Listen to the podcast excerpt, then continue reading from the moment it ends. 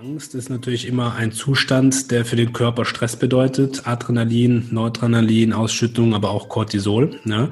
Und das hat natürlich auch eine enorme äh, körperliche Reaktion, auch auf den Blutzucker beispielsweise, weil Blutzucker und Stresshormone stehen ja auch in der Wechselwirkung. Stresshormone, Schilddrüse stehen in der Wechselwirkung. Emotional zwei Grundzustände, die wir erreichen wollen, ja, die das Überleben sichern. Einmal der Wille, Schmerz zu vermeiden und einmal, ja, letztendlich den Wille, auch Freude zu empfangen. Und im allerersten Schritt steht natürlich der Wille, Schmerz zu vermeiden an alleroberster Stelle, denn Schmerz heißt im schlimmsten Fall Tod nutze ich sehr, sehr gerne die Geschichte des Supersmoothies. Ja, ist eine schöne Fragestellung, ähm, die geht wie folgt. Ja. Eine Forschungsabteilung hat ähm, geforscht und hat eine geheime Zutat äh, produziert. Und diese geheime Zutat, äh, die hast du jetzt nach Hause geschickt bekommen. Und die gibst du am Abend, bevor du ins Schlafen gehst, in deinen Smoothie. Ja, und diese geheime Zutat sorgt dafür, dass du im Schlaf Prozesse im Gehirn anwirfst und im Herz und überall im Körper, die dafür sorgen, dass du am nächsten Morgen als wunschlos glücklicher und erfüllter Mensch aufstehst. Und deine Aufgabe ist es, mir mal zu erzählen, aus dem Bauch heraus, einfach mal, was da jetzt direkt in den Kopf kommt, ähm, was verändert sich, wenn du wunschlos glücklich und erfüllt bist. Und dann werden die Leute andere Dinge erzählen, als wenn sie sagen, ja, ich will fünf Kilo abnehmen. Think, Flow, Growcast mit Tim Böttner. Begleite mich auf einer Reise zu einem ganzheitlichen Verständnis von Bewegung, Gesundheit und Leistungsfähigkeit. Sportwissenschaftler, Ärzte, Athleten, Heilpraktiker, Physiotherapeuten, Biohacker, Osteopathen, Psychologen. Wir tauchen in das Denken und Handeln von Spezialisten ein, um zum Generalisten zu werden. Ein Podcast für Querdenker mit Tiefgang.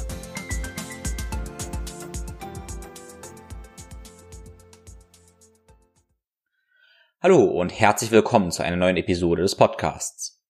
Heute wird's praktisch, das heißt, heute geht's um die Umsetzung. In den meisten Episoden sprechen wir ja über Tools und Taktiken, um unsere Gesundheit und Leistungsfähigkeit auf der einen oder anderen Ebene zu steigern. Aber heute geht's darum, wie wir dieses Wissen und die ganzen Informationen auch anwenden, also in die Umsetzung bringen. Es geht also darum, wie wir alte Gewohnheiten brechen und neue ähm, ja, integrieren und vor allem, wie wir limitierende Glaubenssätze aufdecken und ja, neue Realitätssysteme etablieren. Dafür werden, ein bisschen, werden wir ein bisschen in die Hintergründe einsteigen, also in die Psychologie, dann vor allem aber auch praktisch werden, wie du das Ganze also mit Intention und Reflexion, Analysen umsetzen kannst, ja, um in die Anwendung zu kommen. Und genau in diesem Kontext durfte ich Tobi und seine Arbeit jetzt ganz neu kennenlernen. Er unterstützt mich also in Themen, in denen ich noch Potenzial aufweise. Insofern freue ich mich sehr, Tobi Krüber hier begrüßen zu dürfen und ja, herzlich willkommen, Coach Tobi. Ja, lieber Tim, vielen Dank für die Einladung und auch vielen herzlichen Dank äh, für die schöne, für das schöne Intro. Und ich ähm, ja, habe eine schöne Reise bisher hinter mir im Bereich Coaching. Ja, durfte ganz viele Facetten kennenlernen, ja, vom Endkundencoaching hin zu Athletencoaching, also vom Leistungssportler. Äh, und habe dann gemerkt, hey, irgendwo limitiert es dich doch, wenn du die ganze Zeit nur mit einer Einzelperson ja, an ihrem Leistungsvermögen arbeitest arbeitest oder an Glaubenssätzen arbeitest, ähm, weil ich dann gemerkt habe, hey, so mit 20, 25 Stunden Coaching in der Woche bist du halt echt mental auch ja, im Limit. Und ähm, so habe ich mich dafür entschieden, ähm, zu sagen, hey, ich bilde Coaches aus und helfe ihnen in ihrer Entwicklung, dass sie das wiederum multiplizieren können und mit anderen teilen können. Und genau, das ist eigentlich so das, was ich aktuell mache. Das Schöne ist, äh, die Erfahrung in der Praxis habe ich dadurch äh, in den letzten zehn Jahren gut sammeln können, auch am Kunden. Und ja, das möchte ich natürlich gerne mit dir, mit deinen Zuhörern teilen, um da, ja, sag ich mal, äh, schöne Aha-Effekte und Erkenntnisse aufzuzeigen. Ja, wunderbar. Wir haben uns ja vor, ich denke vor drei Jahren war das, oder vielleicht auch vor zwei Jahren beim Flowfest in München mal kennengelernt. Da waren wir danach noch mhm. Armbrot essen gewesen und ja, damals hast du ja noch in einem äh, Club, äh, ich glaube im Venice gearbeitet mhm. und ja, da war schon ganz klar, worüber du gesprochen hast. Das hat dich fasziniert. Deine Augen haben haben geleuchtet dabei und da interessiert mich, was, wie würdest du beschreiben? Was bringt deine Augen zum Leuchten? Was treibt dich jeden Tag aus dem Bett? zu deinem Beruf oder deiner Berufung? Sehr spannende Frage. Und wie du schon gesagt hast, ist ähm, die Inspiration von Menschen ja, und ist auch auf meinem Wertesystem ganz weit oben. Äh, Inspiration, Weiterentwicklung und auch Menschen zu helfen, also anderen Coaches beispielsweise zu helfen, ja, den Blick in sich zu richten, das Glück in sich zu finden. Und das ist eigentlich so meine Herangehensweise, ja, dass ich sage, hey, ich möchte den, dem Gegenüber helfen, den Kopf mit dem Herz zusammenzuführen und nicht nur rein verkopft alles zu lösen, sondern auch mehr ins Fühlen zu kommen. Und ähm, das nicht nur auf der Körperebene, sondern auch, ähm, auch auf der Business-Ebene, dass man letztendlich da hinterfragt, okay, in welche Richtung geht es, warum mache ich das, was ist wirklich die Passion dahinter? Und ähm, Menschen, ja, weltweit, äh, international, regional, äh, egal wo sie herkommen, wirklich transformative Erkenntnisse zuteil werden lassen. Und ja, da habe ich jetzt ein paar Jungs mit an Bord, ja, den Marc äh, Richter, den hat es ja auch ähm, schon seit längerem ähm, im Bekanntenkreis und weiß, das ist auch ein sehr inspirierender Typ, der Fabi Salis, hast du auch kennenlernen dürfen. Ähm, ja, und mit den Jungs äh, bin ich auf einer Mission, dass ich sage, hey, äh, wir hinterfragen den Status quo und wir möchten ja, Inspirationsquellen sein und alle, die sich inspirieren lassen wollen, sind herzlich willkommen. Und sowohl im Einzelnen Science Coaching als auch in der Gruppe, als auch bei, bei Vorträgen, ähm, egal wie, ja, solange man einen Impact leisten kann. Das ist eigentlich so mein Thema, was mich morgens aus dem Bett treibt, ja, da wirklich auch zu schauen, wo kann ich mich selbst wieder inspirieren lassen und ähm, ja, wo kann ich meinen Inspirationsakku aufladen und das dann natürlich wieder in Rat und Tat äh, mitzugeben, ja, Erlebnisse mit den Menschen schaffen, wirklich die Dinge auch in die Praxis umsetzen, ja, raus aus dem Kopf hin zum Umsetzen ins Herz holen. Das ist eigentlich so die die Hauptaufgabe, die ich, ja, die ich den ganzen Tag mache. Ja, großartig, großartig. Ja, wir sprechen jetzt immer vom, vom Coaching und wir haben so ein paar Begriffe, die ich ganz kurz klären möchte. Einmal Training und Coaching oder Trainer und Coach. Mhm. Ähm, ja, man könnte sagen, man wäre ein Personal Trainer oder man ist ein Coach. Was ist für dich ein Unterschied zwischen einem Trainer und einem Coach? Mhm. Ja, auch wichtig, dass man das einmal differenziert. Ähm, ich würde so sein, ich nehme sowohl die Trainerrolle ein als auch die Coachrolle. Rolle. Die Coach-Rolle ähm, in einem Satz zusammengefasst ist Hilfe zur Selbsthilfe. Also ich versuche eine Erkenntnis in dir anzuregen über Fragestellungen, über Selbstreflexion, ähm, dass du merkst, ah, stimmt, in die Richtung geht es oder das nehme ich mir als nächstes vor. Ich gebe also einen gewissen Rahmen. Und als Trainer ist es mehr oder weniger der Fokus, okay, ich erkenne, wo du stehst, wo du hin willst und ich zeige dir den Weg und ich gehe ihn mit dir.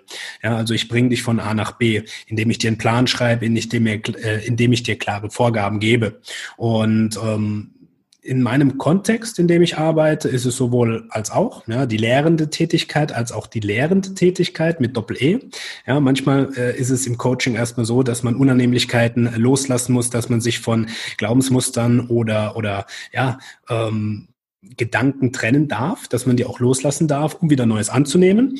Ja, und ähm, das ist einmal der Part, aber zum anderen natürlich auch, dass ich sage, du pass auf, hier ist dein Plan, ja, bitte in die Execution, führ das mal aus, ja, dass du deine Erfahrungswerte sammelst, dass du reflektieren lernst und wir dann gemeinsam drüber sprechen, welche Erkenntnisse hast du. Also auch das ist ein Part, ähm, aber ansonsten hm, gebe ich dir auch recht, ja, viele sind sich gar nicht ihrer Rolle bewusst, ja, was wollen sie jetzt verkörpern? Sind sie Trainer, sind sie Coach? Jeder, jeder nennt sich jetzt aktuell Gesundheitscoach, Health Coach oder Persönlichkeitscoach, äh, aber meistens meistens ist es dann, ich ziehe eine, eine, ähm, ja, eine gewisse Basis durch, ja, One-Size-Fits-All-Modell und dementsprechend ist es dann einfach nur ein Training, ja, ein angeleitetes Training und das ist auch okay. Ja. Hm. Absolut. Ja, wir werden uns jetzt, denke ich, im Gespräch vor allem auf der Coaching-Ebene bewegen, obwohl wir natürlich immer wieder in die Trainerebene mit reingehen. Und ich möchte alle Zuhörer praktisch so ein bisschen dazu ja, anhalten, ähm, sich dabei selbst zu reflektieren, weil das ist genau das, was du ja eigentlich machen möchtest oder wir jetzt auch, dass wir einen Raum schaffen, damit jeder Zuhörer ja das Gefühl kriegt, auch Erkenntnisse selbst gesammelt zu haben und sich da ja. entfalten zu können. Ja, absolut. Genau. Ja, ähm, dann gleich die Frage, alle Fragen eigentlich. Emotionen und Glaubenssätze. Ähm, die können nun mal unseren Fortschritten irgendwie im Weg stehen. Ne? Fortschritte können wir jetzt verschieden definieren. Wir wollen letztendlich alle irgendwie gesund und leistungsfähig sein. Mhm. Ähm, Viele wollen eher abnehmen, manche wollen Muskeln aufbauen. Wenn wir erstmal zum erst äh, zum Thema Abnehmen mal gehen. Ne? Großes Thema. Ähm, wollen viele vielleicht nicht zugeben oder so, aber letztendlich möchte jeder irgendwie auch nackt gut aussehen. Äh, was mhm. sind so deine, deine Erfahrungen? Welche Glaubenssätze oder Realitätsmodelle ähm, können da im Weg stehen und was sind erstmal Realitätsmodelle oder Glaubenssätze? Ja, Glaubenssätze kannst du dir vorstellen wie ein Computerprogramm. Und äh, stell dir mal vor, du gehst äh, zu Saturn Mediamarkt oder kaufst dir im Internet einen, einen Laptop und der ist erstmal leer. Ja, und das kannst du dir vorstellen, so kommst du auf die Welt. Und äh, durch deine Erfahrungen, durch deine Prägung, durch deine Erziehung, ja, werden Programme draufgespielt, ja, ähm, die dir natürlich helfen, deine täglichen Aufgaben sicherer und schneller oder fokussierter zu bewältigen. Ja. Und ähm, wenn es doof läuft, kann sich natürlich auch mal ein Virus draufspielen, ja, dass du merkst, uh, Computer stürzt ab. Und ähm, so würde ich es ganz simpel äh, beschrieben als Realitätsmodelle oder Glaubensmuster oder Modelle auch ben benennen. Dass es mehr oder weniger dafür sorgt, äh, dass du ja Struktur, dass du Sicherheit dadurch bekommst, aber ja im, im blödesten Fall, also bei negativ oder destruktiven Glaubensmustern, ähm, kann es natürlich auch sein, dass dein System ein Virus aufgespielt bekommt, so dass du beispielsweise dich selbst hemmst ne, durch Erfahrungen ja, und ich würde das auch immer irgendwo äh, in einem gewissen Maße mit dem Ego verknüpfen, ja, weil das Ego ja, wird oftmals als negativ betitelt, ist es aber definitiv nicht, ja, sondern das Ego, Ego in der Überkompensation sorgt natürlich dafür, ja, dass du äh, Erfahrungen, die du gemacht hast, als Wahrheit erkennst. Ja, und oftmals braucht es eine gewisse Offenheit oder eine, eine Vogelperspektive, um dich von Dingen zu trennen, die vielleicht dich zurückhalten. Und ähm, genau, so ist es dann auch bei den Glaubenssätzen, ja, wie der Name schon sagt, das sind Sätze, die du glaubst und die dein äh, deine Realität formen. Und äh, beispielsweise haben wir da Glaubensmuster, die auch in der Kindheit oftmals schon entstehen, indem du einfach das von deinen Eltern übernimmst. Weil in den ersten fünf, sechs Jahren ist es so, dass die, der Hauptbezug natürlich der, die Mutter und der Vater ist und das, was sie als Realität sehen, übernimmst du. Und das kann dann beispielsweise sein Glaubenssätze und Glaubensmuster im, im Bereich Geld, Glaubenssätze im Bereich Körper. Ja, und gerade wenn es ums Thema Abnehmen geht, kann es natürlich sein, ein Glaubenssatz, ja, ich bin nicht gut genug, weil vielleicht eine, eine Überkompensation stattfindet, weil der, der äh, der Vater oder die Mutter, die immer zu verstehen gegeben haben, du bist nicht gut, wie du bist, ja, da muss immer noch mehr gehen, ja, mit einer Eins minus in der Schule sind wir nicht zufrieden. Das heißt, das wird natürlich dann auch in der Realität auf andere Themen übertragen, wie beispielsweise auf der Körperebene, dass man sagt, ah, ich bin noch nicht dünn genug, ich bin noch nicht liebenswert genug.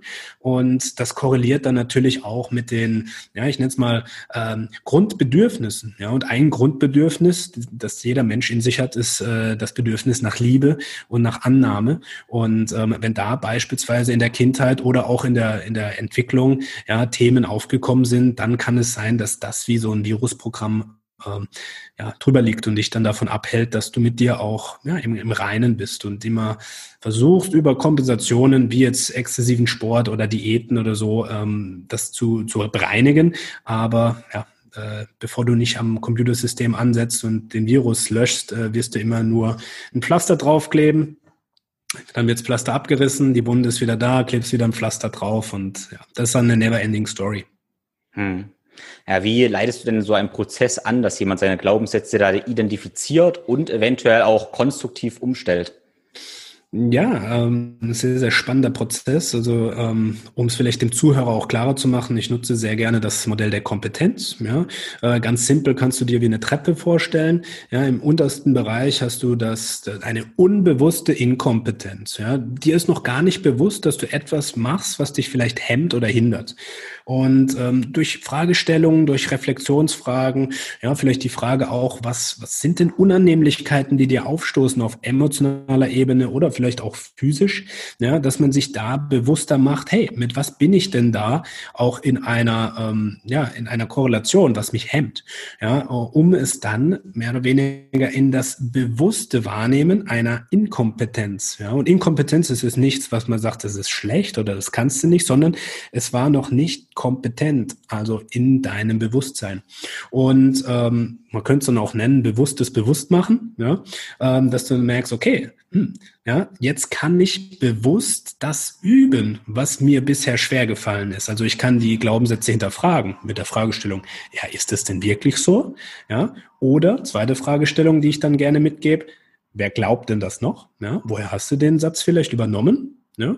Und im dritten Schritt die Fragestellung, ja, was wäre denn eigentlich, wenn dieser Glaubenssatz bewahrheitet wäre? Was wäre das Schlimmste, was daraus resultiert? Sodass du durch das Aufschreiben ja, letztendlich auch dem Ganzen so ein bisschen die, ja, ich nenne es mal Angst oder die, die Kraft ähm, des Unbewussten nimmst. Ja? Denn Ängste entstehen meistens im Unter Unbewussten. Ja? Kennst du bestimmt auch bis im Kinofilm und dann kommt die Musik und du weißt nicht, oh, was passiert jetzt? Und dann kriegst du wirklich so einen Zustand, oh mein Gott, ich weiß nicht, was kommt. Hast du den Film nochmal geguckt und weißt schon, was kommt, dann kannst du dich drauf einstellen. Ja, und so ist es auch mit Glaubenssätzen. Hat man die erstmal entlarvt und auch bemerkt, hey, eigentlich ist dieser Glaubenssatz gar nicht stimmig. Ja, beispielsweise, ja, ein Glaubenssatz, der sehr oft äh, vorkommt, ähm, reiche Menschen sind unglücklich. So. Und dann fragst du dich, ist es wirklich so? Wäre ich unglücklich, wenn ich beispielsweise Reichtum äh, anhäufe? Dann merkst du, nö, eigentlich nicht. Wenn ich ein bisschen mehr Geld verdiene, könnte ich beispielsweise wieder was spenden oder könnte auch einen anderen Teil abgeben oder könnte wieder investieren. Nö, eigentlich nicht. Ja, und dann widerlegst du das erstmal im Rationalen und dann ist unsere Aufgabe, das Rationale ins Gefühl zu bringen, auch wirklich das zu erspüren.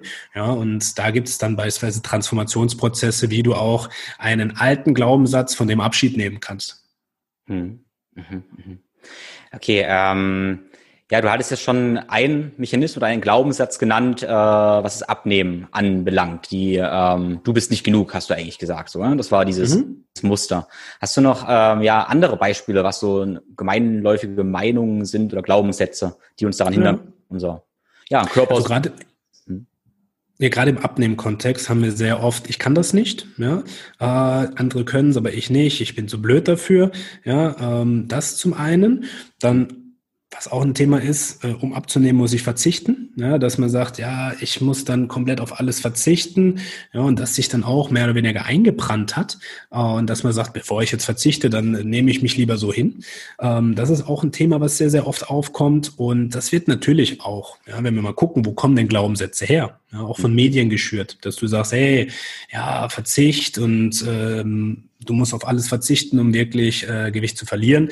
Ja, wie es dann in so einer Brigitte-Zeitschrift oder Fit for Fun vielleicht mal tituliert wird, Kohlsuppendiät über sechs Wochen, wo ich sage, okay, ja, das Modell der Kompetenz. Ja, du, dir kommt jetzt was ins Bewusstsein, du merkst, nee, das will ich nicht.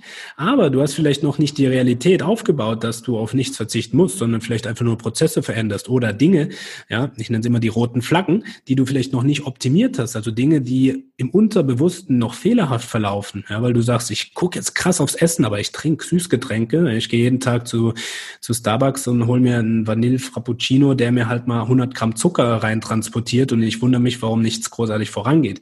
Ja, dass man da erstmal eine Bestands-, eine Realitätsanalyse macht und dann schaut, wo können denn die größten limitierenden Faktoren sein? Und das Ganze dann auch so verpackt, dass man sagt, hey, ja, vielleicht ist gar kein Glaubenssatz. Du hast nur nicht den, du hast nur noch nicht den richtigen Ansatz gefunden. Ne? Und dafür ist es immer auch ganz schön, dass man sagt, okay, okay, ich habe da einen Ansprechpartner und ich habe jemanden, der mir eine Sicherheit und Struktur gibt, um im zweiten Schritt die Sicherheiten und Strukturen dann wieder auch einreißen zu können und sagen, jetzt darfst du dir deine eigenen Sicherheiten und Strukturen aufzubauen, weil es dir dann auch wiederum zeigt, hey, du kannst im Tun deinen Glaubenssatz widerlegen. Ja, du hattest den Glaubenssatz, ich kann das nicht oder ist alles so schwierig. Ja, okay, aber du siehst ja jetzt gerade Learning by Doing. Ja, du hast es umgesetzt und gemerkt, es funktioniert doch. Ja, und äh, das ist oftmals das Wichtigste, dass du nicht nur im Kopf arbeitest und das Ganze in der Theorie erklärst, sondern dass du auch wirklich dann in die Praxis gehst und sagst, hey, lass uns da ansetzen, spielerisch, ja, um Erfolgserlebnisse zu haben. Und das ist ja, wie unser Gehirn dann auch reagiert. Haben wir Erfolgserlebnisse, dann äh, wird man auch dranbleiben. Und das kannst du dann wunderbar machen über einen Habit-Tracker, also Gewohnheiten tracken, dass du einfach sagst, hey, ich gehe jetzt auch gar nicht so mit dem Finger in die Wunde und sage, das ist jetzt dein Glaubenssatz, sondern es ist mehr oder weniger unterschwellig, dass wir sagen, hey, siehst du, dein Prozess der letzten acht Wochen, geile Sache. Ja? Mhm. Welche Erfolgserlebnisse hast du gehabt? Und die Leute erzählen sich dann selbst das und das und das. Und dann merken sie, ja krass, ja, das habe ich so noch nie wahrgenommen. Und ähm, ich konnte mich wirklich da jetzt mit dem Thema auch auseinandersetzen, ohne dass ich eine destruktive Haltung dagegen habe. Ja, und das ist sehr, sehr oft im Kontext Kontext äh, mit dem Essen, ja, dass ich genug esse, weil viele haben Angst, wenn sie mehr essen, nehmen sie zu.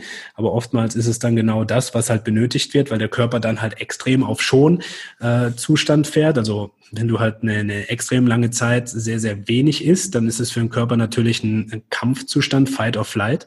Ja, und dadurch wird natürlich auch auf Organebene der, der Stoffwechsel reduziert. Ja, und äh, wenn man dann sagt, ah, äh, ich will nicht noch mehr verzichten, um abzunehmen, musste vielleicht gar nicht. Vielleicht ist genau das Gegenteil. Ja, und das ist oftmals im Glaubenssatzthema genau das. Wir haben Angst vor einem Thema, müssten eigentlich genau das Gegenteil machen. Ja, einfach durch die Angst mal durchgehen. Und da ist es natürlich immer schön, jemand zu haben, der dich an die Hand nimmt, der dich dann führt, der dir Hilfestellung und Struktur gibt und dir ein offenes Ohr schenkt. Hm. Ja, das ist interessant, ähm, wenn du gesagt hast gerade Angst. Ähm, wenn wir sagen, ah, wir wollen abnehmen oder wollen von mir aus auch zunehmen, dann wollen wir ja eigentlich einen Idealzustand uns nähern. Wir wollen eigentlich einen Idealzustand uns nähern, der eigentlich gesund und wunderschön sein sollte. Und eigentlich ist es total absurd, sich vorzustellen, um einen Idealzustand zu erreichen, einen gesunden Idealzustand, dass ich davor Angst und Sorgen haben sollte. Ja. Also vielmehr sollten die verknüpften Emotionen ja nicht Angst, sondern eher Vorfreude und Glück sein. Also ich sollte ja viel mehr ähm, ja, also eine positive Emotion haben, darauf hinzuarbeiten und gerade dieses Abnehmen, also das eigentlich das Hinführen zum Idealzustand, ähm, ja nicht mit Panik und Stress verbinden, mhm. weil wir sagen, wir empfinden Stress und empfinden Angst, ähm, ja, denkst du, das hat physiologische Auswirkungen auch auf Organsysteme? Oder? Sowohl das eine, also Angst ist natürlich immer ein Zustand, der für den Körper Stress bedeutet. Adrenalin, Noradrenalin, Ausschüttung, aber auch Cortisol. Ne? Und das hat natürlich auch eine enorme äh, körperliche Reaktion, auch auf den Blutzucker beispielsweise, weil Blutzucker und Stresshormone stehen ja auch in der Wechselwirkung. Stresshormone, Schilddrüse stehen in der Wechselwirkung. Ja, und alles korreliert im Körper miteinander. Dementsprechend ja, auf jeden Fall. Wenn wir uns aber auch mal äh, darauf fokussieren, was hat denn überhaupt Angst äh, zu sagen? Ist Angst äh, ist ja eine Grundemotion und ähm, es gibt körperlich beziehungsweise mh, hm, ich nenne es mal emotional, ich passe, glaube ich, besser, emotional zwei Grundzustände, die wir erreichen wollen, ja, die das Überleben sichern. Einmal der Wille, Schmerz zu vermeiden und einmal, ja, letztendlich den Wille, auch Freude zu empfangen. Und im allerersten Schritt steht natürlich der Wille, Schmerz zu vermeiden an alleroberster Stelle, denn Schmerz heißt im schlimmsten Fall Tod.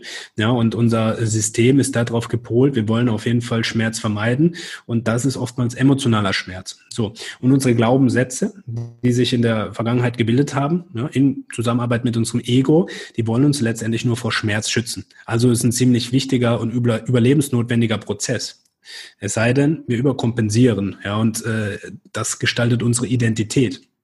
Und deswegen darf man diese, ich nenne es immer Schregeln, also Scheißregeln, die man sich selbst auferlegt oder die vielleicht auch die Umwelt dir mitgibt, ja, beispielsweise Beispiel abnehmen, Instagram, ja, die Models äh, photoshoppen sich, du guckst dir an und sagst, hey, ja, da kann ich nicht mithalten. Ich bin einfach nicht gut genug, egal was ich mache, ich komme da nie hin.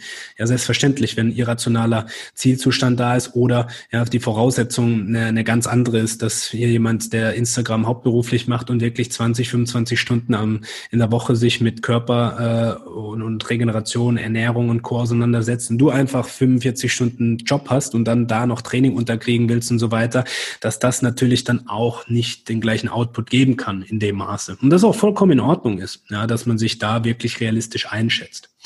Und ähm, der zweite Step ist dann natürlich auch, dass man Ängste annimmt. Ja? Wenn man vor Angst wegrennt, dann wird sie dir nachrennen und dich irgendwann einholen. Und ähm, da gibt es eine schöne Metapher, ja, was wir von dem Hummer lernen können.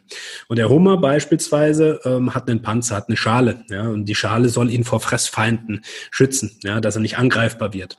Aber was passiert, wenn der Hummer wächst? Ja? Irgendwann wird er merken, uh, ich muss die Schale abwerfen.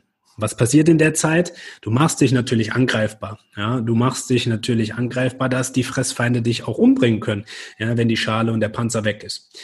Aber warum macht der Hummer das? Natürlich, um zu wachsen, ja, um größer, stärker zu werden und um einen neuen Panzer zu bilden. Und so ist es auch mit unseren Glaubenssätzen. Manchmal dürfen wir Themen ablegen. Wir geben uns dann erstmal in einen Bereich, ja, nennt sich Komfortzone verlassen der sich nicht so gut anfühlt. Ja, der erstmal boah, Unsicherheit beinhaltet, der erstmal ähm, auch einen gewissen Struggle vielleicht beinhaltet, weil ich sage, ich muss mir Dinge aneignen, die ich noch nicht kann. Ich mache vielleicht Fehler, aber aus Fehlern lernt man wieder. Aber das Schöne ist, ja, hat ja jeder bestimmt von uns schon mal erlebt, wenn du dann merkst, hey, ich krieg wieder neue Sicherheit und ich habe jetzt auch den Sprung gewagt, ja, sei es in eine weiterführende Schule zu gehen oder eine Fremdsprache zu üben oder neue Menschen kennenzulernen. Das sind alles so Themen, wo man sich Ängsten auch stellen darf. Und äh, dann fühlt sich die Sicherheit und ja, das neue der neu erlangte Zustand einfach gut an.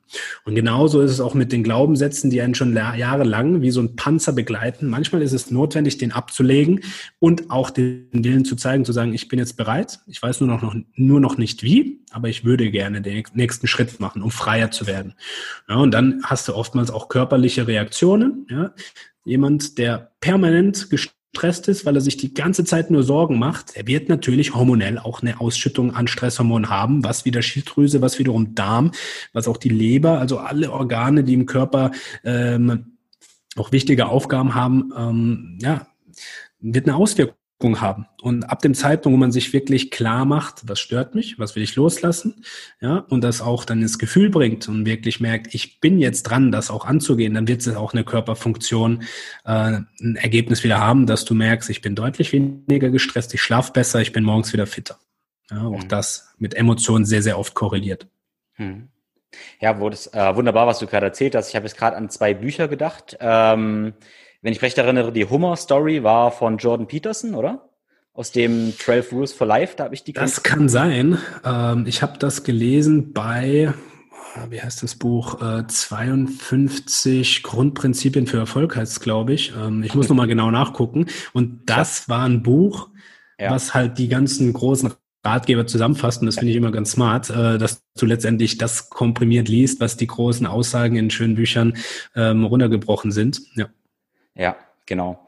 Ja, großartig. Ähm, verlinke ich alles sehr gerne, weil es war auch ein sehr gutes Buch. Ähm, und dann die, den Begriff Schrägeln fand ich auch sehr gut. Das hast du ja wahrscheinlich auch aus dem Buch, was du mir mal empfohlen hast, äh, von Vishen Lakiani. Der hat den, ja, ich glaube in der Englisch hat er Rules genannt, Bullshit Rules, in Deutschland ja. Schrägeln. Ja, sehr schönes Wort. Gefällt mir. Ja, ja auch sehr, sehr große Empfehlung. The, the Code of the Extraordinary Mind. Ähm, und das ist auch ein Buch, was mich 2017 sehr inspiriert hat, auch Dinge zu hinterfragen.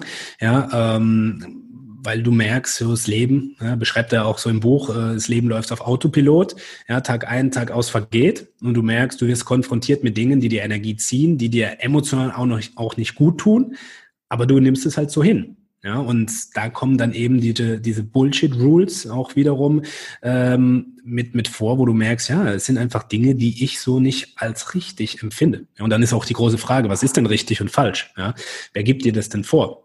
Und, und äh, dementsprechend die einzige Person, die das entscheiden kann, ja, was ist für mich richtig und falsch? Was sind meine Werte, die ich ausleben will? Was ist mein innerer Kompass? Ja, bist ja du selbst. Und dafür darfst du dich natürlich von Normen und Regeln lösen, die sagen, so muss es sein. Ja, du musst nach dem Abitur studieren, du nach dem Studium musst du eine Anstellung hier wir machen. Ja, was ist es, wenn da mal was äh, anders läuft? Ja, bin ich dann nicht mehr gut? Bin ich dann nicht mehr regelkonform? Bin ich dann nicht mehr in dieser Gesellschaft akzeptiert? Und äh, das ist natürlich auch eine sehr, sehr große Sache, wenn man dann einen gewissen Druck auch hat, ja, vom Freundeskreis, Elternhaus oder Co., dass man sagt, da fühlt man sich in einen Bereich getrieben, weiß aber gar nicht, ob man das will. Und unterschwellig arbeitet das. Und das macht sich dann bemerkbar ja, über Körpersymptome wie Schmerzen, ja, wie Entzündungen, ja, und ähm, dann kommen auch die sogenannten Emotionen ja, wieder ins Spiel. Und Emotionen ist ja nichts anderes, ja, wenn man das Wort auseinander nimmt, ja, Energy in Motion. Ja, und wenn Energien unterdrückt werden, die eigentlich in Bewegung sein wollen, dann wird es sich körperlich irgendwo manifestieren und sich auf organischer Ebene ausdrücken. Ja, ähm, ich denke darüber nach. Du hast gerade gesagt, dass wir zwei ja, Grundtendenzen haben, Schmerz vermeiden und Freude empfinden. Und ja. wir können das ja auf einer akuten Skala betrachten, also was wir jetzt gerade da, wo wir jetzt gerade stehen und wo wir, sage ich mal, in ein oder zehn Jahren stehen. Und ja. ich denke, ein großes Problem ist, dass ähm, ja unser Stammhirn, unser Reptiliengehirn oft so auf den jetzigen Zustand aus ist und dann oft nicht überblickt, ähm, wie wichtig, dass es eigentlich viel wichtiger ist, was wir, was wir bald in Zukunft eigentlich haben. Also wenn wir uns jetzt vergegenwärtigen, wie viel Schmerzen, wie wenig Freude wir haben, wenn wir uns jetzt vernachlässigen, ähm, dass da wäre es wahrscheinlich, dann ist es eigentlich viel akzeptabler, auch jetzt mal Freude vielleicht ein kleines Stück zurückzustecken und ein bisschen mehr Schmerz zu ertragen oder sogar jetzt letztendlich ein bisschen Schmerz zu ertragen, aber dabei Freude zu empfinden, weil man sich freut, dass, ich, dass es mir bald viel besser gehen wird. Also klar, das Beispiel wäre jetzt, jetzt die Komfortzone nicht verlassen, jetzt das Eis essen oder das Training ausfallen lassen. Da werde ich aber, ähm, habe ich zwar jetzt von mir aus eine Stunde eine Freude oder wahrscheinlich sogar nur zehn Minuten, aber die nächsten Jahre wahrscheinlich eine Menge mehr Schmerzen. Und wenn man sich das auf einer rationalen Ebene vielleicht erstmal vergegenwärtigt, ähm, das täglich reflektiert, denke ich, kann man das ganz gut Unterbewusstsein einschleusen und sich somit auf einer ja, unterbewussten Ebene auch da ein bisschen leiten lassen. Absolut. Ähm, was auch wichtig ist, wenn wir gerade über das Gehirn sprechen, wir haben ja da mehrere Gehirne im Gehirn sozusagen. Also das limbische System beispielsweise ist unser emotionsverarbeitendes Gehirn und ähm, der Neokortex, das rational verarbeitende, äh, der rational verarbeitende Anteil.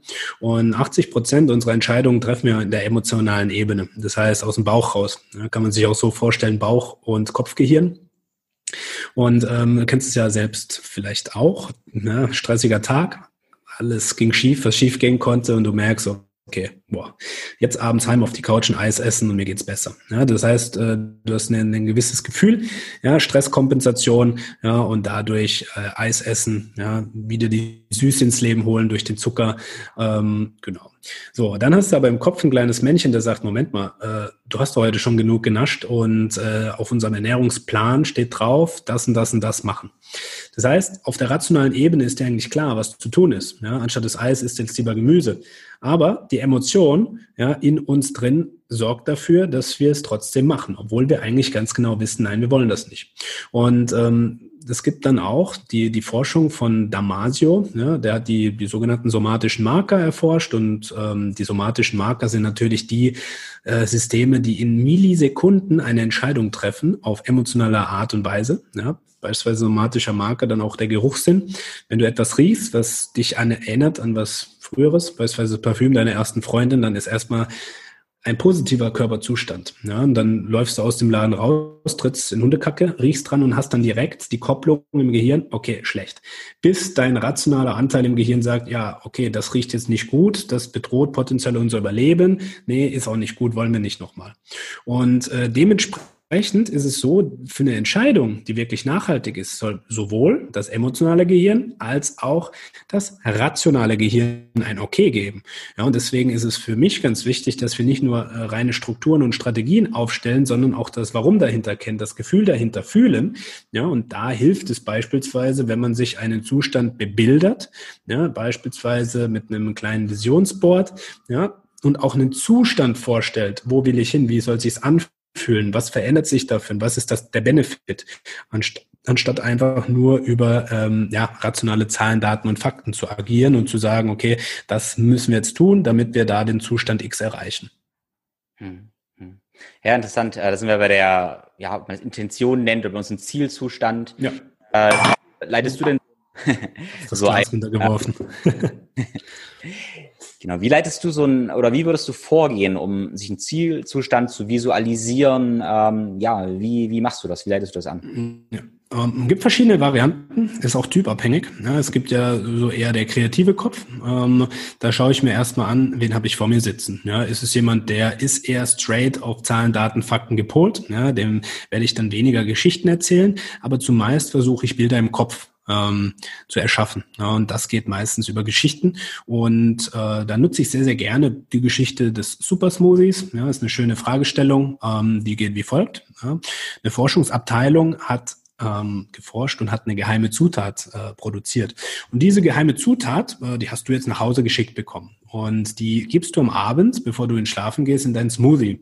Ja, und diese geheime Zutat sorgt dafür, dass du im Schlaf Prozesse im Gehirn anwirfst und im Herz und überall im Körper, die dafür sorgen, dass du am nächsten Morgen als wunschlos glücklicher und erfüllter Mensch aufstehst.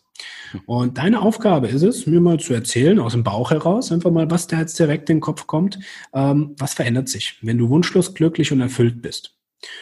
Und dann werden die Leute andere Dinge erzählen, als wenn sie sagen, ja, ich will fünf Kilo abnehmen. Ja, weil, warum fünf Kilo abnehmen? Und das ist dann eine Form des Eisbergprinzips. Ja, die fünf Kilo abnehmen sind vielleicht die Spitze des Eisbergs, die du dir rationalisierst, die für dich ein Motiv sind. Ja, ich sollte jetzt zum Sport gehen, weil ich abnehmen will. Ja, aber warum willst du abnehmen? Und was liegt da dahinter? Ja, und welche Emotion steckt dahinter? Welches Bedürfnis steckt dahinter? Und äh, wenn wir das klar geklärt haben, ja, das Motiv, die Motivation und das Bedürfnis, ja, dann können wir da wirklich dran arbeiten. Dann können wir auch mehrere Strategien entwickeln, die dafür auch äh, funktionieren. Denn jemand, der beispielsweise sagt, ich will abnehmen, ja, warum? Naja, weil ich mich in meiner aktuellen Beziehung nicht mehr so geliebt fühle. Ja, das wird vielleicht nicht im, ersten Satz dann kommen, aber wenn man ein bisschen nachforscht, vielleicht. Ja, und dann fragst du, warum ist das so? Wie, was gibt dir das Gefühl? Ja, mein Partner hat mir früher viel öfter Komplimente gemacht und da habe ich mich auch viel mehr geliebt und anerkannt gefühlt. Okay, ja, und warum fühlst du dich aktuell so und warum denkst du, dass dein Körper da eine Rolle spielt? Ja, früher, da hatte ich einfach noch eine Kleidergröße kleiner und habe mir jetzt vorgenommen abzunehmen.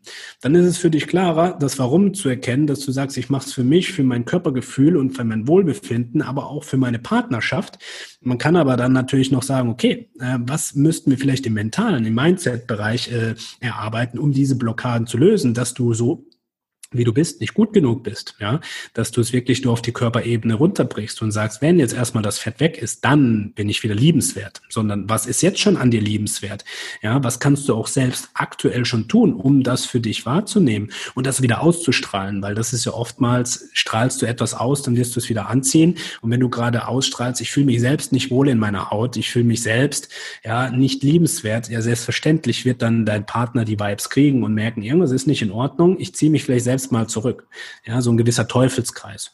Und da nutze ich sehr gerne beispielsweise am Anfang die Super Smoothie Frage, dass ich dich frage, okay, äh, wie fühlt es sich an? Ja, was äh, wie möchtest du dich fühlen, ja, wenn du wunschlos glücklich und zufrieden bist? Und im zweiten Schritt ähm, die Fragestellung, wer bekommt das als erstes mit, dass du auch weißt, okay, wie kannst du es messbar machen? Und im dritten Schritt die Fragestellung, okay, und stell dir vor, das hast du erreicht. Was wäre jetzt das Sahnehäubchen mit extra Kirsche drauf, ähm, was du dir aufsetzen könntest? Und da kommen dann meist, meistens die tieferen Themen, weil du am Anfang noch sehr rationalisiert bist und dann sagst ja, okay, wenn ich das erreicht habe, dann würde ich gerne noch das und das erreichen. Ja, das, das im Gefühl äh, erfahren. Ja, und ähm, das ist mehr oder weniger dann das große ganze Bild. Ja, und dann nehmen wir das mal auseinander und gucken, was wäre dafür notwendig. Ja, und drehen das beispielsweise und sagen, okay, dem großen Bild können wir in 90 Tagen definitiv ähm, näher kommen, also deutlich näher kommen oder dem ganz gerecht werden, je nachdem. Aber was wäre unser erster Meilenstein? Ja, und der erste Meilenstein wird dann meistens so in zwei bis drei Wochen Rhythmen getroffen, dass man sagt, hey, wenn wir das runterbrechen, was wäre jetzt notwendig, um dem näher zu kommen? Ja, beispielsweise klar zu werden, was stört mich aktuell im Alltag? Was sind Energiefresser? Ja, und dann wäre so die erste Wochenaufgabe beispielsweise, mach dir das bewusst. Ja? Prinzip der Kompetenz, ja? unbewusste Inkompetenz, ich bin mir gar nicht bewusst, was mich stresst, was mir Energie zieht. Ich mache mir das bewusst und arbeite dran. Ja, habe dann in mir einen Accountability-Partner, wo ich sage, okay, lass uns drüber sprechen. Und dann schauen wir natürlich, was ist der zweite Schritt? Könnte die Körperebene sein. Sport machen, Ernährung umstellen. Ja, das sind dann mehr oder weniger Bausteine oder Tools. Und dafür brauche ich natürlich erstmal den Ist-Stand, ja, aber auch den Desire, ja, also den Wunschzustand, um zu gucken, welche Strategie funktioniert und welche nicht. Hm. Ja, die, die äh, Super Smoothie-Analogie gefällt mir sehr, sehr gut. Habe ich noch nicht benutzt, werde ich vielleicht auch irgendwie eine ein oder andere ja. nehmen. Die Fragen, die ich oft gestellt habe, äh, waren, ähm, was, was würdest du tun, wenn ähm, so drei Sachen keine Rolle spielen würden? Das ist einerseits, viele sagen, Geld reicht nicht, Zeit reicht nicht mhm. oder ganz wichtig, Anerkennung reicht nicht. Und ganz mhm. stellt man fest, okay, erst sagen sie, sagt jemand, okay, ich möchte das und das und dann, okay, was würdest du tun, wenn du Geld, Anerkennung und Zeit, wenn das keine Rolle spielen würde? Und plötzlich kommen ganz tolle Träume, ganz, ganz tolle Sachen raus und ein großes Warum. Und wenn man dann reflektiert, merkt man eigentlich, ja, eigentlich kann ich das ja auch jetzt machen. Eigentlich spielt das gar keine Rolle. Oh, das ist manchmal verrückt. Man, man denkt erst, es würde eine Rolle spielen und nach der Frage merkt man, okay, eigentlich, eigentlich habe ich genug Zeit, eigentlich habe ich genug Geld und Anerkennung ist mir eigentlich auch nicht so wichtig. Und mhm. Ja, aber ich denke, ähnliche Idee mit dem Super Smoothie, nur dass der ähm, mir noch besser gefällt durch die schöne bunte Malerei. Ja. Genau, du, du hast jetzt gesagt, ähm, Zielzustand visualisieren. Ähm, da gibt es ja auch verschiedene, verschiedene Meinungen oder kleine Fallen, die man aufstellen kann. Wie, wie machst du das? das? Wie stellt man sich die Wunschidentität vor? Ähm, auch wieder da, abhängig, wen habe ich vor mir? Ist es jemand, der hat vielleicht schon etwas Bewusstseinstraining gemacht, meditiert vielleicht gerne, dann mache ich das gerne in einer geführten Meditation, in einer Reise, dass du wirklich in den Zustand gehst, ins Gefühl gehst, wie möchtest du dich fühlen, wie ist ein, ein Tagesablauf, wie du ihn dir wünschst, was passiert, mit wem umgibst du dich. Ja, das ist eine Möglichkeit, dass man da wirklich über die Emotionen und Gefühlsebene reingeht. Ähm, bei Menschen, die vielleicht noch etwas in der, ja, sag ich mal, rationalen Denkweise sind, ähm, frage ich sie einfach, hey, wenn du drei Bilder auswählen würdest, um dein körperliches Ziel zu definieren, um dein energetisches Ziel und dein Seinsziel, also wie du dich äh, auch emotional fühlen möchtest. Welche Bilder kommen dir denn da in den Kopf? Schick mir die doch gerne mal zu. Also ein Mini-Mini-Vision Board, ja, Body Being Energy Goal. Ja, ähm, die Herangehensweise über The Perfect Day, auch wie es Vision Lakian ja gerne macht, das ist eine Methode ähm, oder halt wirklich ein großes Vision Board basteln, dass man sagt, okay, ich nehme mir ein paar Bereiche raus und äh, frage mich, was kommt denn da ja, in den Lebensbereichen in meinem Kopf, was ich gerne erreichen möchte, ähm, was ich gerne manifestieren sollte. Auch wenn das dann gar nicht so kommt, ja, äh, der Zustand des Emotion, der Emotionszustand ist der, der wichtige, dass du merkst, es fühlt sich gut an, ich habe da sehr positive Vibes, wenn ich das bastel. Ja, wenn ich mir beispielsweise frage, in der beruflichen Entwicklung, was äh, soll in den nächsten Jahren kommen und ich merke, ich würde gerne als Speaker auf einer großen Bühne stehen und 100 Leute inspirieren oder ein Buch schreiben oder sonst was. Und selbst wenn du kein Buch schreibst, aber merkst, allein der Gedanke dran, das ja, als Ziel zu haben, das hat mich schon inspiriert. Hab dann vielleicht einen Ratgeber geschrieben, der als E-Book rauskam, oder äh, ich habe in einem ähm, Programm mitgearbeitet, wo ich dann äh, Blogs geschrieben habe. Dann war das vielleicht das, was dir den Trigger und den Anschub gegeben hat. Aber wenn wir im Unbewussten bleiben und uns da gar keine Fragen stellen und auch nicht abchecken, welche Gefühle, ja, wie ist die Gefühlsbilanz in dem Bereich, ja, dann werden wir oftmals im Unbewussten auch bleiben. Ja, dann werden wir gar nicht wissen, fühlt sich das jetzt wirklich gut an, will ich das oder will ich das nicht? Ja, und das ist so in der, in der Erfahrung das, was äh, gut funktioniert hat, sich zu fragen, wo will ich hin, wo stehe ich jetzt gerade, wie fühlt es sich an und dann auch einen gewissen Weg zu visualisieren. Hm, sei es jetzt über die Meditationsebene oder über die bildhafte Ebene. Ja, meiner Ansicht nach braucht man was, was wirklich psychoneuromotorisch runtergebrochen wird. Ähm, psychoneuromotorisch, weil psychisch ist letztendlich der Gedanke an etwas, was eine Emotion äh, runterbricht und das neuromotorische ist letztendlich das Schreiben, also Motorik. Und so kannst du auch Emotionen auf Papier bringen. Deswegen halte ich sehr viel von, auch wirklich mit Blatt äh, und Stift zu arbeiten. Und gerade was die Transformation angeht, Dinge loszulassen, kannst du gern was aufschreiben, was du verbrennst und was du dann auch wirklich Abschied nimmst. Gerade ein Glaubenssatz oder äh, Dinge, die man vielleicht noch jemanden sagen möchte, der beispielsweise äh, weit weg ist, äh, zu dem keinen Kontakt hast, das sind dann auch Methoden, die man da nutzen kann. Hm. Ja, sehr schön.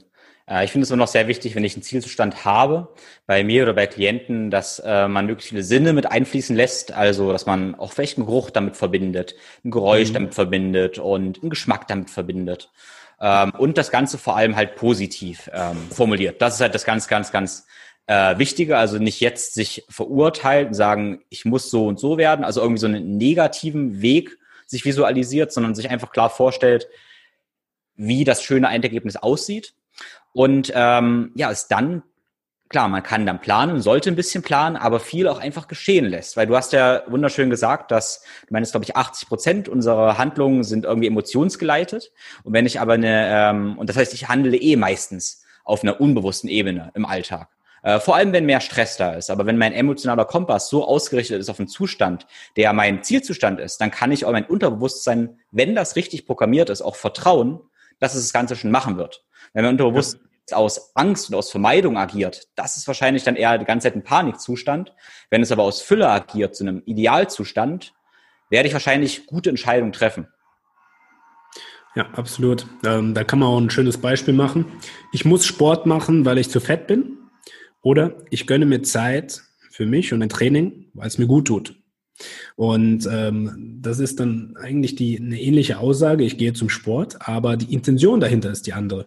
Und die Intentionsfrage ist eine der wichtigsten Fragen. Welche Intention gebe ich dem Thema? Was möchte ich da erreichen? Will ich weg von dem Zustand oder hin zu einem Zustand, wie du es eben auch wunderbar gesagt hast.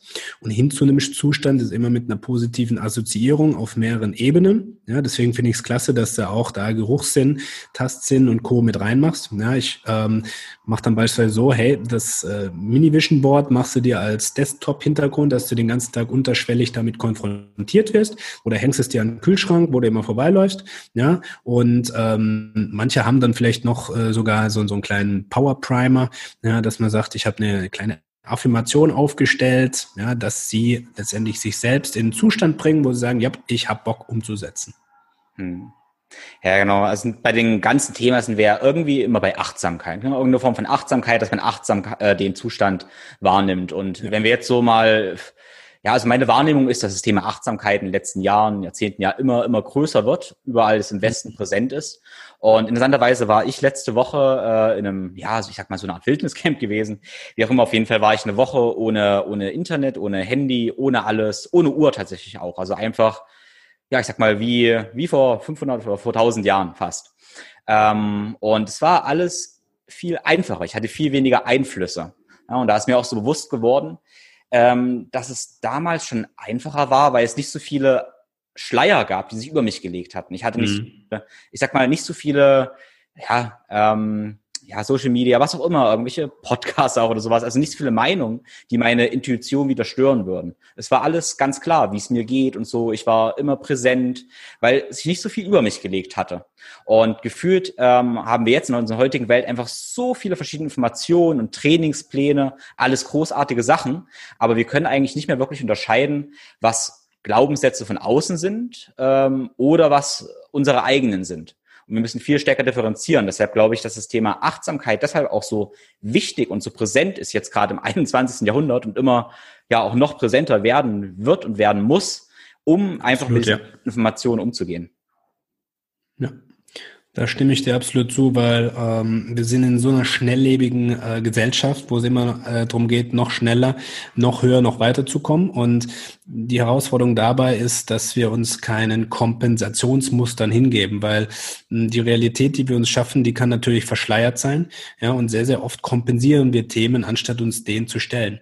Hast du natürlich keine Ablenkungsmöglichkeit durch Social Media, Handy und Co., dann wirst du natürlich damit konfrontiert, was in dir aufkommt. Ja, und wenn du mal äh, so einen Tag, Tag in der Natur verbracht hast, da bist du dann oftmals in Stille. Ja, und wann sind wir denn wirklich in Stille in der heutigen Zeit? Ja, wann wir dann mal keine Kopfhörer drin haben und Musik hören?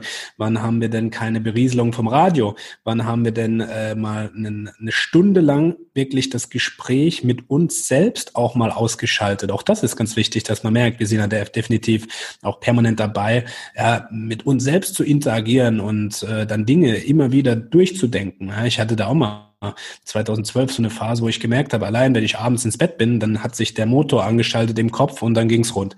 Ja, was steht an? Welche Themen sind gerade? Und ich da echt gemerkt habe, boah, das ist echt ein großer Struggle. Äh, was aber auch ganz gut war, weil aus der Situation habe ich gemerkt, jetzt darfst du anfangen, äh, achtsamer mit dir ähm, und den Themen umzugehen. Habe dann angefangen, meditieren zu üben. Ja, hat mir dann auch ähm, ja, Jahre später dazu geführt, dass ich mal eine Woche im Kloster war und in einem buddhistischen Kloster und geübt habe, wie geht denn richtig meditieren, auch unter Anleitung.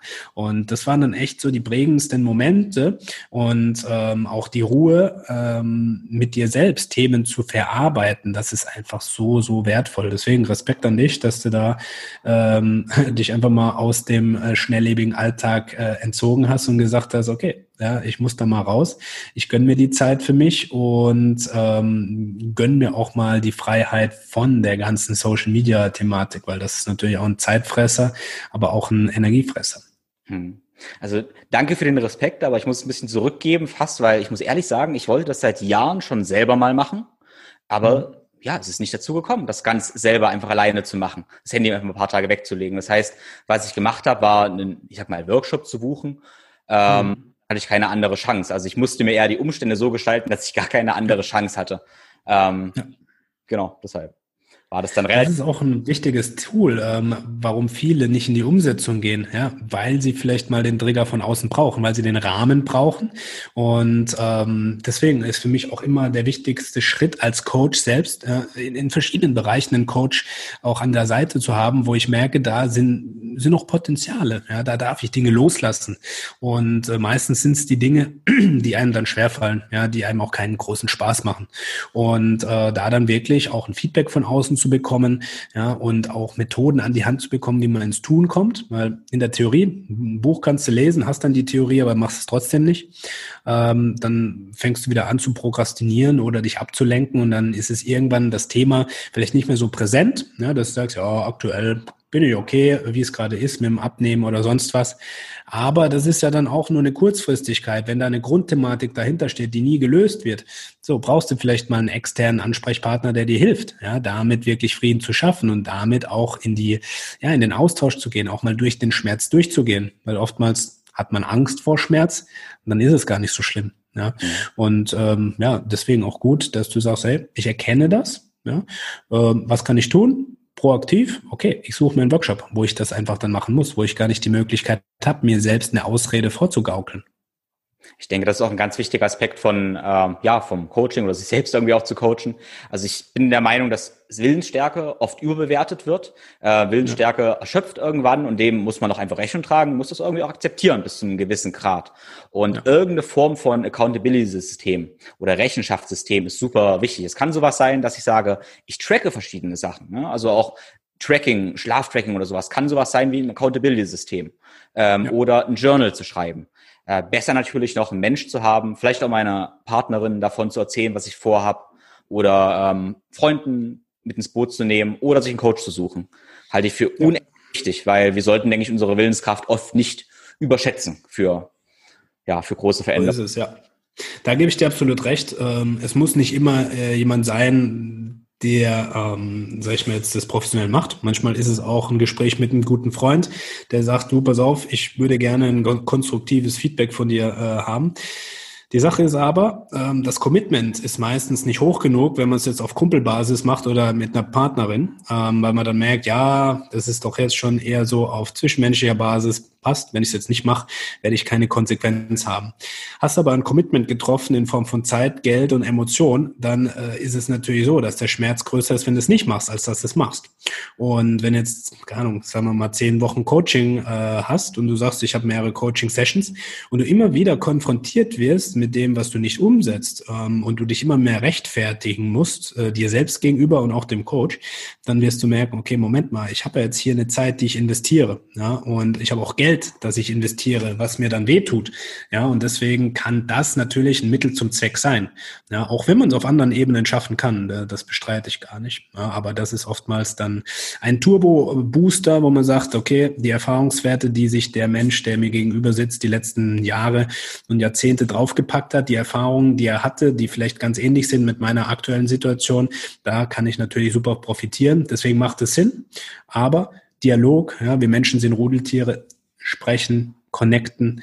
Energieaustausch ist auch im, äh, im Privaten ganz wichtig und auch im Privaten ganz wichtig, dass wir nicht nur über oberflächliche äh, Themen sprechen, sondern auch mal den Deep Talk äh, hat, äh, wo man wirklich tiefergründig geht, äh, wo man über Emotionen, Ängste vielleicht auch mal sprechen kann und dementsprechend sich dann auch das ja, Umfeld schafft, wo sowas möglich ist. Das ist ganz schön. Und wenn man es im Freundeskreis nicht hat, vielleicht gibt es eine, eine Mastermind-Runde, der man beitreten kann oder ja, irgendeinem Gruppencoaching, wo man sagt, da habe ich einfach nur einen Austausch und kann sowas äh, auch wunderbar auf einer geschützten, im geschützten Rahmen machen. Ja, auch das ist eine schöne Möglichkeit. Hm. Genau, ich bin noch einmal aufgeschrieben und zwar habe ich ja nun erstmal gefragt, äh, ja, abnehmen das Thema, aber für viele ist auch das Thema einfach, ich sag mal, Muskeln aufbauen oder einfach einen Idealkörper zu erreichen. So, also ja. ich sag mal, eher in die andere Richtung, aber es ist eigentlich ein ähnliches Thema. Und tatsächlich ja. denke ich so an diesen Begriff der Hardgainer. Und das haben wir ja alle schon so oft gehört, ich kann einfach keine Muskeln aufbauen. Und gefühlt wird da aber auf emotionaler Ebene noch weniger drüber geredet als über das Abnehmen. Mhm. Hast du da Erfahrungen im Coaching auch mit, was, was diese Glaubenssätze angeht?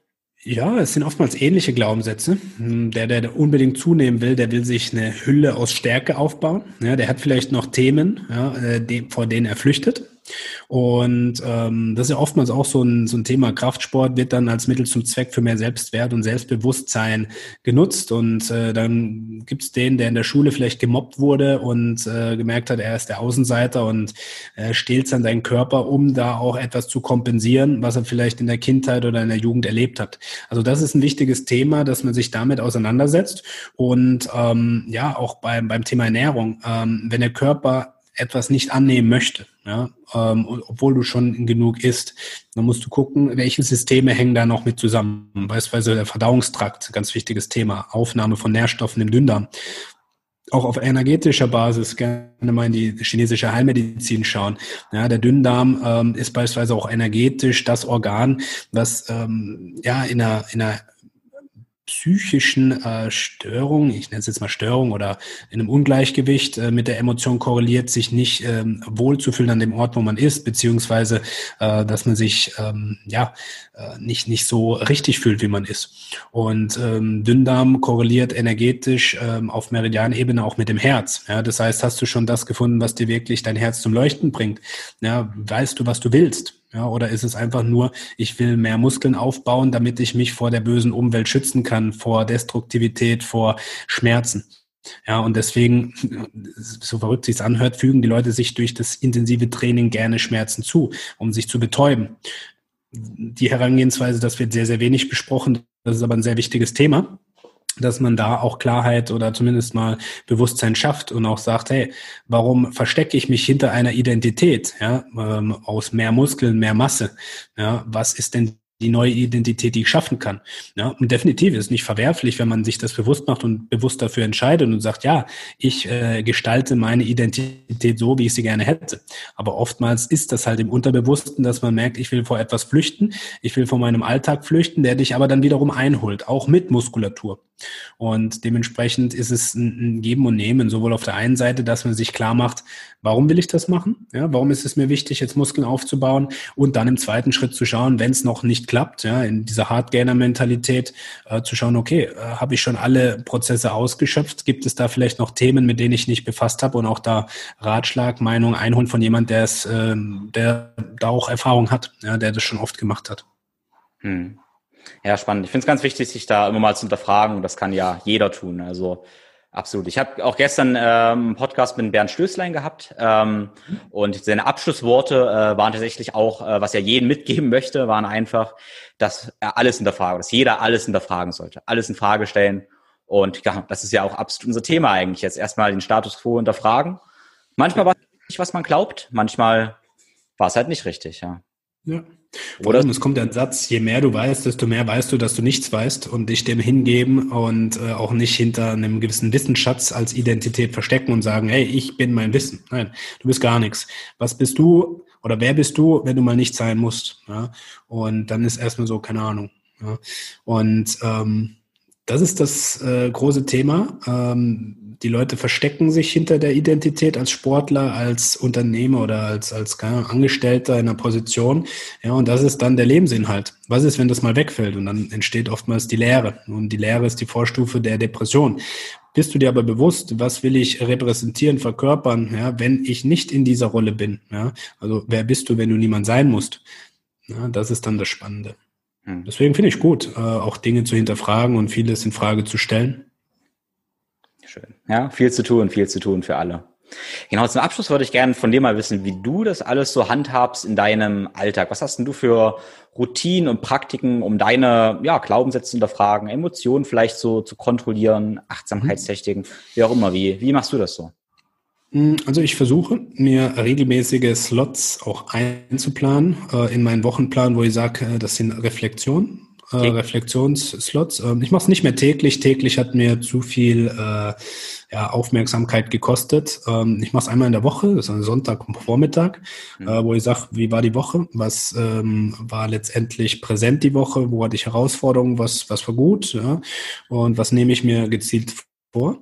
Zweites Thema, was ich äh, mache äh, in regelmäßigen Abständen, ich suche mir Mentoren in dem Bereich, äh, die mich auch ein bisschen herausfordern, die mich vor ja, neue Hürden stellen und ähm, ja, die letztendlich dafür sorgen, dass ich auch ähm, ja, Komfortzonen verlasse. Ja, das ist, ist ein sehr, sehr wichtiges Thema, ähm, regelmäßig, dass ich da auch schaue, was gibt es, ähm, sei es von, ja, sag ich mal jetzt, ähm, diesen Zeremonien, was wir es auch hatten. Wir hatten jetzt letztens eine Kakao-Zeremonie, wo du so ein bisschen Zugang zum Unterbewussten kriegst, ja, mit Rohkakao und ähm, verschiedenen Pflanzen wie, wie Tabak und Co. Ja, dass du da auch ähm, so ein bisschen das Spirituelle auslebst, aber dann auch im Business-Kontext, dass du schaust, okay, was gibt es da? Ähm, das ist ein wichtiger Part und dann äh, Stille. Ja, Meditation ist ein äh, Thema. Ähm, ich habe es nicht mehr versteift, dass es morgens sein muss, sondern ich merke, wenn ich äh, eigentlich keine Zeit habe, dann nehme ich mir oftmals die Zeit, sprich, ich plane es mir auch fix ein, meistens in der Mittagszeit, dass ich mich auf ich habe hier eine, eine Magnetresonanzliege, äh, mache die Magnetresonanzliege an, Parasympathikus, also wirklich der Entspannungszustand wird hochgefahren. Ich gönne mir eine halbe Stunde wirklich Auszeit und da, da darf auch mal nichts sein, ja, auch wirklich nur Ruhe da liegen und nichts machen ähm, oder auch ja, was, was so mein Alltime favorite ist, ist die Sechs-Phasen-Meditation von Vishen Lakiani. Das ist eigentlich so das in 18 Minuten etwas, wo ich wirklich tief reingehen kann und ähm, auch da ja mehr oder weniger in die Visualisierung gehe. Mhm. Ja, sehr schön, das klingt gut, das klingt gut. Die Sechs-Phasen-Meditation, ja, finde ich auch großartig. Ich auch, ähm, ja, vor einem halben Jahr ungefähr habe ich das angefangen. Sehr, sehr schöne Sache. Genau, gut, wir könnten noch viel besprechen, aber ich denke, ähm, die größten Learnings erstmal abgehakt und vor allem, vor allem fühle ich, dass es eine Menge zu verarbeiten gibt für alle Zuhörer. Ja. Das ist so ein Punkt jetzt, wo man sagt, okay, wir enden das Ganze mal einfach, sonst gibt es wieder zu viel Informationen. Wir haben ja die ganze Zeit von zu ja. viel Informationen gesprochen, also eigentlich war es schon wieder viel zu viel. Äh, genau, genug Aufgaben, denke ich, für die Hörer. Richtig. Genau. Ähm, dann frage ich dich aber auch dich jetzt nochmal. Äh, was wäre so die eine Message, der, der eine Satz, den du wolltest, den die ganze Welt von dir hört? Puh, ein Satz, herausfordernd. Ähm, ich würde sagen, befasst dich damit, dass du übst, deinen Kopf mehr ins Herz zu führen ins Fühlen zu kommen, denn in der heutigen Zeit sind wir sehr, sehr stark auf der rationalen Ebene, aber äh, haben Optimierungsbedarf auf der Gefühlsebene. Ja? Weg von ich muss hin zu ich will. Das wäre vielleicht in einem Satz. Sehr schön, sehr schön. Ja, das klingt gut, das klingt gut. Das nehmen wir mit. Okay, Tobi, also vielen Dank erstmal. Ähm, wenn jetzt Leute, Zuhörer Lust auf dich haben, vielleicht auch andere Coaches, die von dir lernen möchten, mit dir wachsen möchten, wie kann man dich finden? Wie nimmt man Kontakt zu dir auf? Erzähl mal. Ja, die große weite Welt der so sozialen Medien, also auf Facebook einfach meinen Namen eingeben, Tobias Kriehuber, ja, mit K, K-R-I-E und Huber. Ähm, auf ähm, Instagram haben wir ähm, Tobi unterstrich Kriehuber unterstrich Coach the Coach. Ja, also einfach meinen Namen wieder suchen. Und ansonsten Homepage auch ganz einfach zu merken, www.tobiaskriehuber.de.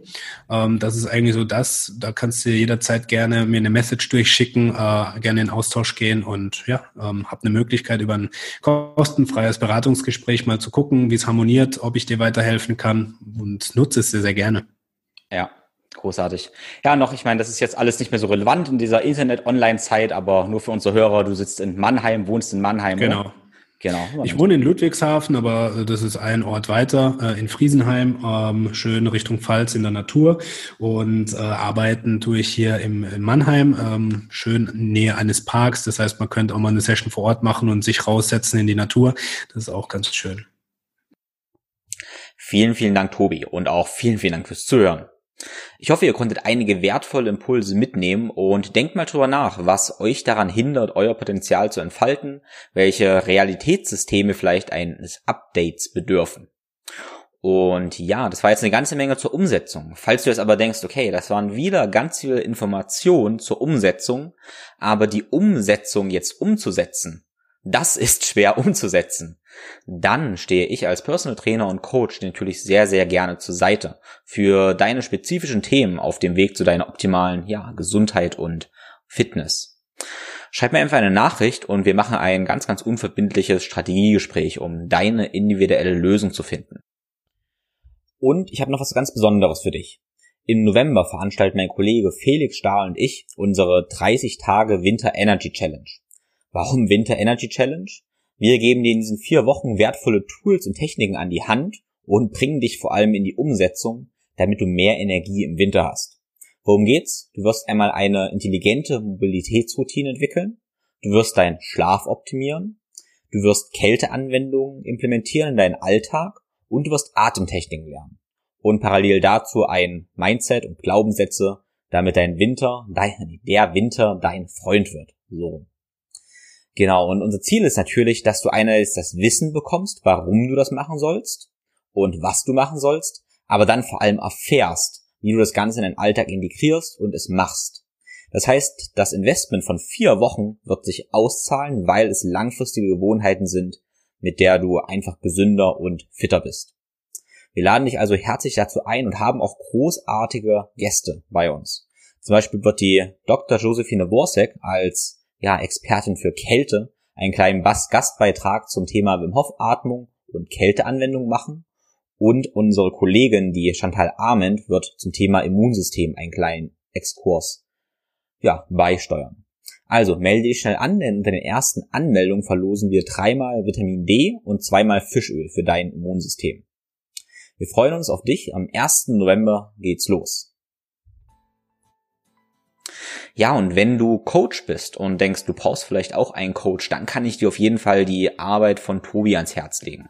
Mit seinem Coach-to-Coach-Business kann er deine Selbstständigkeit, dein Business auf jeden Fall nach vorne befördern. Davon bin ich überzeugt. Das Ganze verlinke ich in den Show Notes. Und dort findest du auch alle ja, Key Points unseres Gesprächs, die du gerne nochmal nachlesen kannst. Wir würden uns sehr, sehr freuen, wenn du das wichtigste Learning aus dieser Episode mit uns und deinen Freunden auf Social Media teilst. Also mach einfach einen Screenshot und verlinke uns darin. Und dann freuen wir uns natürlich auch über eine Bewertung auf Apple Podcasts. Insofern, ich wünsche dir eine wunderbare, energiegeladene Woche und wir hören uns beim nächsten Mal. Liebe Grüße, dein Tim.